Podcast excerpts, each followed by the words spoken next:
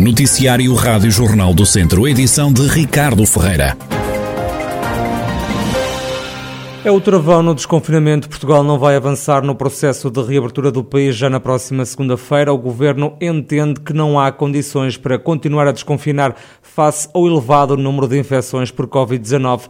O Conselho de Ministros decidiu mesmo estender a situação de calamidade em todo o país até o próximo dia 11 de julho. Sofia Pereira. Para a nova fase de desconfinamento que ia arrancar no início da próxima semana, estava previsto o atendimento nas lojas do cidadão sem marcação, a inexistência de restrições na lotação dos transportes públicos e a abertura de estádios e outros recintos desportivos para equipas profissionais, medidas que já não entram em vigor. Em todos os conselhos da região, continuam a ser seguidas as normas definidas para o dia 14 de junho. O teletrabalho é recomendado nas atividades que o permitam. Os restaurantes, cafés e pastelarias só podem ter no máximo de 6 pessoas no interior ou 10 pessoas em esplanadas e têm que fechar à uma da manhã. Os transportes públicos continuam com lotação de dois terços ou com a totalidade da lotação nos meios que funcionem exclusivamente com lugares sentados. Os espetáculos culturais têm que acabar à meia-noite e as salas de espetáculos só podem ter uma lotação de 50%. Ao ar livre, os eventos têm que ter lugares marcados e seguir as regras da DGS.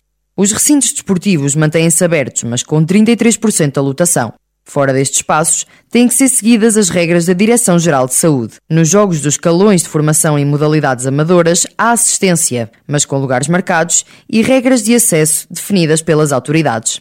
Na região, em segundo o que foi conhecido hoje do Conselho de Ministros, há apenas um conselho em alerta devido ao risco de transmissão da Covid-19. Trata-se de Castro Daire, que tem mais de 120 casos por 100 mil habitantes. Já o Conselho de Viseu sofreu um aumento de 50 casos na última semana, tem uma taxa de incidência de 70. A Presidente da Câmara, Conceição Azevedo, não esconde a preocupação com o aumento dos números no Conselho. Claro que nós estamos preocupados, não é? Portanto, isto, isto o, o aumento de casos não é só em Viseu, é, tem particular incidência em Lisboa e, e, e, que nos preocupa. O objetivo é no sentido de apelar às pessoas que sejam responsáveis. Em Viseu está a decorrer um programa de eventos culturais para animar a cidade, iniciativas que podem ser suspensas se a situação pandémica piorar admite Conceição Azevedo. Se houver orientações da Autoridade de Saúde uh, para que uh, tenhamos que travar, quer dizer, nós não nos podemos sobrepor uh, às, às, orientações e, a, e, a, e, a, e, às normas e, diretivas que a Autoridade de Saúde nos impõe, de forma nenhuma não é? Neste momento não estamos em situação uh, uh, ainda crítica, independentemente de, deste aumento do número de casos. Fica a garantia de Conceição Azevedo, presidente do município de Viseu. O presidente e o vice-presidente da Câmara de Tondela estão infectados com Covid-19. A confirmação foi feita esta quinta-feira pela própria autarquia. Em comunicado, o município explica que o vice-presidente Pedro Adão foi o primeiro a testar positivo já no dia de ontem. Hoje veio a confirmação da infecção do presidente José António Jesus, que diz a Câmara se encontra bem e vai ficar a assumir funções em regime de teletrabalho, mantendo o exercício das competências. Os outros membros do Executivo também foram testados e acusaram negativo ao novo coronavírus. Ainda em Tondela, nas últimas horas, foram conhecidos mais seis casos de infecção no Conselho. No Distrito e desde março do ano passado há registro de um acumulado de pelo menos 29.286 casos, 26.769 recuperados, ainda a lamentar 659 vítimas mortais. Os setores da restauração e hotelaria da região estão com dificuldades em contratar pessoal, não há mão de obra e os responsáveis começam a temer que em breve este possa ser um problema grave. O presidente da delegação de Viseu da Arespa, a Associação de Hotelaria, Restauração e Similares de Portugal, Jorge Lareiro, sublinha que a falta de mão de obra é um problema que já tinha sido sinalizado e defende que tem que ser resolvido o quanto antes. É um problema que a Arespa sinalizou já há um mês e tal e está trabalhar intensamente com as autoridades, nomeadamente com o Ministério do Trabalho, que tutela o Instituto de Emprego, no sentido de encontrar uma solução.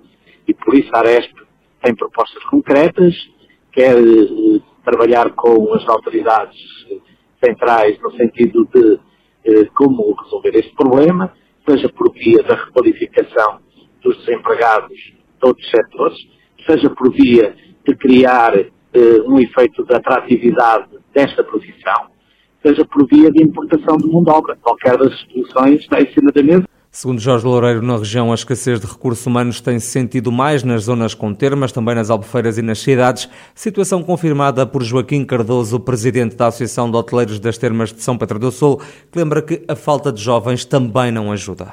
Tem sido realmente muito difícil e nós não temos jovens para também trabalhar e nos acudir na altura das necessidades. Depois, quem quer trabalhar, muito naturalmente não quer a hotelaria, porque a hotelaria eh, imediatamente os inibe do fim de semana, porque uh, e as pessoas não querem estar a, a trabalhar sábados e domingos. Depois, temos um problema de, à noite, querem sair às 5 horas ou 5 e meia. Isto é um problema que já vem há uns anos. Nós temos andado aqui a tentar solucionar as coisas com, inclusive eu, com pessoas já reformadas. Isso é uma coisa que já devia ter sido olhado, já devia ter sido tentado comatar, já devíamos ter tentado resolver essa situação e quanto mais cedo, melhor. Quanto mais cedo, melhor, diz Joaquim Cardoso, o presidente da Associação de Hoteleiros das Termas São Pedro do Sul. É preciso resolver o problema de falta de pessoal. Afinal, João Azevedo já não sai esta quinta-feira do Hospital de Viseu, onde está internado há uma semana com problemas de saúde. Fonte da campanha do candidato do PS à Câmara de Viseu disse à Rádio Jornal do Centro que o deputado está estável e que deve ter alta nos próximos dias. Vítor Leal vai continuar à frente da Associação das Termas Portugal por mais três anos. Foi reeleito na terça-feira. Em declarações à Rádio Jornal do Centro, o presidente da Termalistura, empresa municipal que explora as termas de São Pedro do Sul, considera que esta reeleição é o resultado do trabalho que executou com a sua equipa até aqui. A reeleição vem em sequência, ao cabo, do trabalho que tem sido feito por toda a equipa. É? O trabalho que tem sido feito não é um trabalho só do Presidente, é o trabalho da equipa, da direção e dos restantes elementos que nos acompanham e nos ajudam, nos associados, de procurar manter este diálogo frutífero com o Governo para defender os interesses, ao cabo, do tribunalismo em Portugal e da Associação das Temas de Portugal, e, portanto, é uma reeleição que vem nessa ótica. Vitor Leal, ele que foi reeleito presidente da Associação das Termas de Portugal, nos órgãos sociais desta instituição estão também o município de Castro Daire, que explora as termas do Carvalhal e que tem o lugar de secretário na Assembleia Geral. Já a Câmara de Tondela, dona das termas de Sanjemil, está no Conselho Fiscal. Foram realizadas várias ações de sensibilização sobre o bullying e o ciberbullying pela PSP de Viseu. O superintendente Vítor Rodrigues, comandante da PSP de Viseu, explica que a região não foge a esta realidade tem havido-se algumas situações, não com, algum, com a gravidade que, por exemplo, estes últimos casos têm sido noticiados na comunicação social, mas praticamente sim algumas uh, situações de bullying, não de, de, enfim, com esta gravidade, mas uh, vão surgindo e penso que isso é transversal a, a toda a sociedade portuguesa, portanto vai sempre, vão sempre infelizmente surgindo algumas, algumas situações. Eu não tenho presente agora se fomos no último ano chamado alguma situação, tenho conhecimento, tem havido de vez em quando algumas situações de alguma pressão, de alguma denúncia de que, de que há um grupo de alunos que exerce uma pressão sobre outro. O Superintendente Vítor Rodrigues, comandante da PSP de Viseu. A descida do desemprego e a retoma da atividade económica no Conselho de Nelas com o desconfinamento são sinais positivos positivos para sair da atual situação de calamidade. É uma ideia defendida pelo Presidente da Câmara, Borges da Silva, que vê sinais de retoma no comércio, mas também nas empresas do Conselho. Temos também notícia de que tem havido grande procura de trabalhadores, particularmente na área do, da restauração e bebidas e também no setor industrial, o que nos deixa com eh, franca expectativa de que este desconfinamento e a, e a esperança e a expectativa das pessoas relativamente a um futuro da retoma vai ter ser muito positivo e com, com alegria para que possamos todos sair desta situação de calamidade. Borges da Silva, o presidente do município de Nelas. E no Museu do Imaginário do Oriense, em Tabuaço, pode ser vista por estes dias a exposição Lendas, Mitos e Histórias de Tabuaço. É uma mostra que conta com 38 obras relacionadas com mitos e lendas da região.